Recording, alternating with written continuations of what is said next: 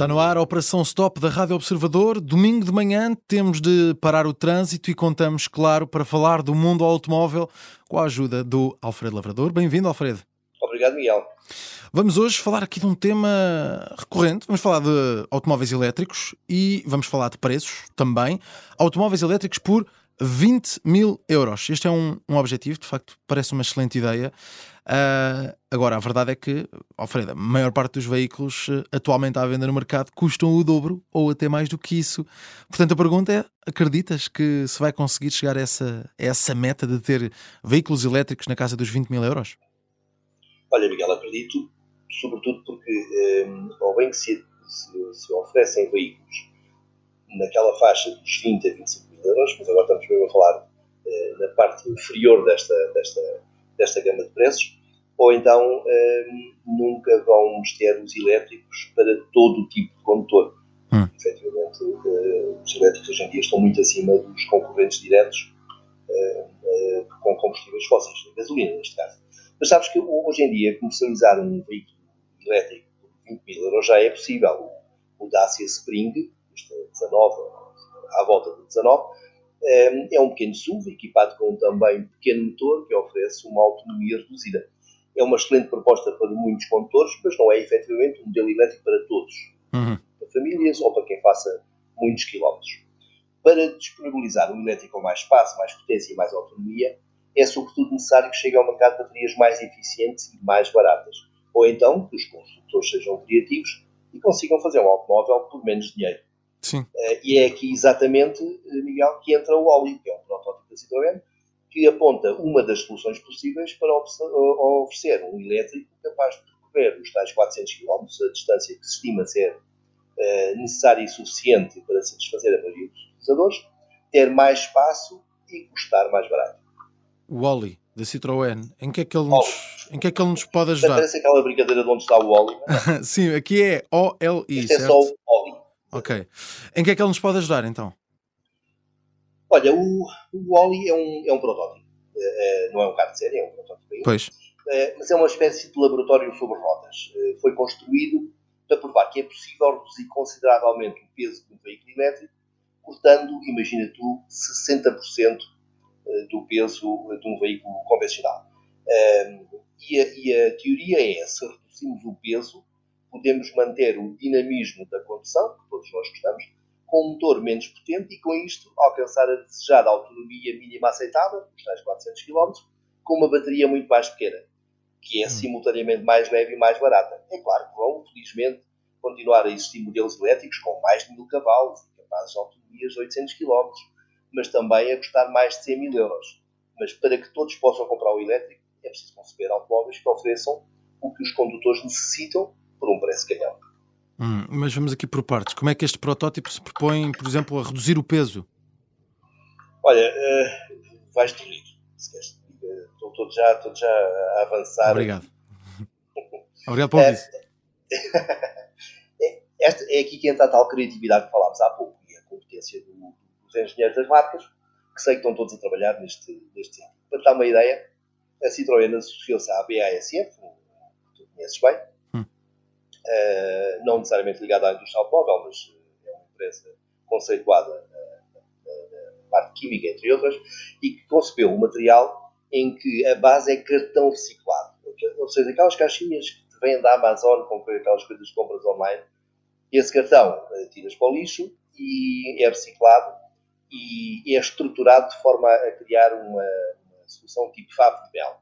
Pois, é, é, obviamente, esse material é frágil, mas depois de impregnado em resina e vestido por uma camada protetora, aqui é que entra tal os conhecimentos da BASF, consegue ser mais resistente que o aço e permite construir capôs e tejadilhos onde é possível dois adultos estarem de pé uh, ou deitados e tudo isto com um peso de apenas 6 kg, uh, o que é notável.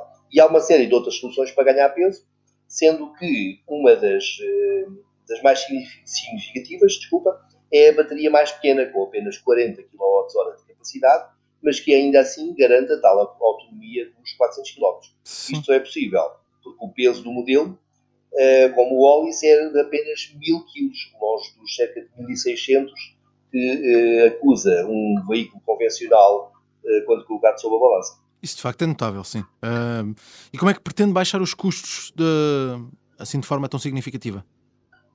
Isso é outra, outra, outra grande, o outro grande avanço que se conseguiu. Hum. Uh, a redução dos custos começa a ser feita com o recurso a materiais reciclados. Uh, até aqui a utilização de matérias recicladas, como o cartão, o tecido, o plástico.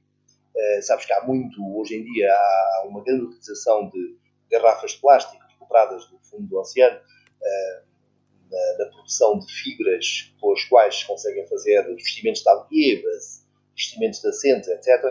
Mas tudo isso custa muito dinheiro. Ou seja, é bom para o ambiente, o que é, é ótimo, mas é mau para a carteira dos construtores, o que os impede de uh, investir uh, de forma mais significativa nessa área.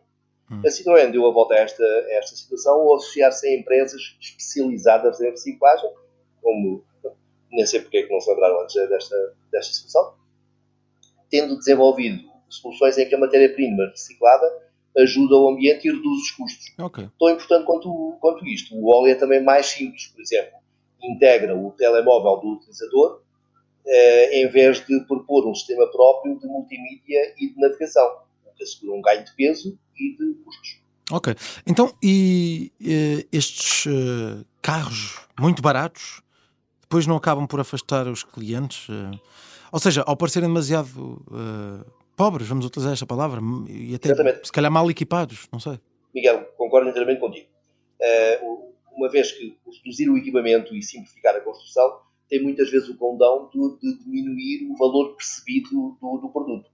Mas é aqui que volta a sobressair a tal criatividade que falámos no início, uhum. Uh, recorrendo a um design mais criativo, as marcas conseguem propor soluções que compensam, com um estilo mais inovador e arrojado, a falta de materiais nobres e caros. Estou a falar da madeira, do alumínio, certo. Eh, aquele alumínio escovado que nós estamos, gostamos de ver do, Rolls Royce, etc. Mas a verdade é que isso é caro. E, e muitas vezes o design compensa. E, e já agora deixa-me que diga que, sobretudo, os condutores mais jovens como tu, meu caro Miguel, que é um, um, um jovem, eh, podem ficar fãs deste tipo de, de soluções. Eh, sobretudo se isto se permitir ficar no bolso com mais cerca de 10 mil euros. Pois. Uh, pois. Não, é, não, é, uma má resposta. Pois.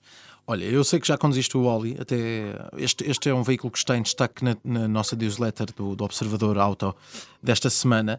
Uh, e portanto, uh, tenho uma pergunta para ti, mais, mais pessoal. Gostaste? Não gostaste? Se gostaste, o que é que te agradou mais neste automóvel? O que é que pode agradar aos clientes? O teu verdicto? Olha, eh, Miguel, ao, ao contrário de ti, eu já tenho uma, uma certa idade, tenho mais uns quilómetros, uh. E pelo que posso não ser o cliente tipo que os designers da marca tinham em mente quando conceberam o álbum. Ok. Contudo, eh, gostei do, do que vi, porque fiquei fã da, da versatilidade e do aspecto prático que, que, que o modelo uh, oferece. Uh, por exemplo, uh, ocorre uma série de situações em que eu gostaria de poder sentar ou deitar no tejadilho, sobretudo retirando as colunas do carro e trazê-las para o exterior, para ouvir uma música enquanto, por exemplo, assistia a um pôr do sol, de copo na mão, claro. Uhum. Sem copo não tem metade da piada, o pôr do sol. Mas, uh, mas nota que esta é apenas uma proposta uh, de um dos muitos construtores do mercado, que com certeza uh, vão, vai ser acompanhada por outras. Muito isso deixa-me a esperança de, em breve, termos elétricos baratos e funcionais sem parecerem necessariamente, como tu disseste muito bem, pobrezinhos. Hum, muito bem, muito bem. Então está feita a proposta, está feita a rampa de lançamento, vamos a eles. Veículos elétricos na casa dos 20 mil ou menos é, é o que todos queremos também para, para alimentar esse mercado dos automóveis uh, elétricos. Está feita a nossa operação stop desta semana. Estamos de regresso já no próximo domingo com mais um tema na operação stop da Rádio Observador e sempre com o Alfredo Lavrador. find the gas.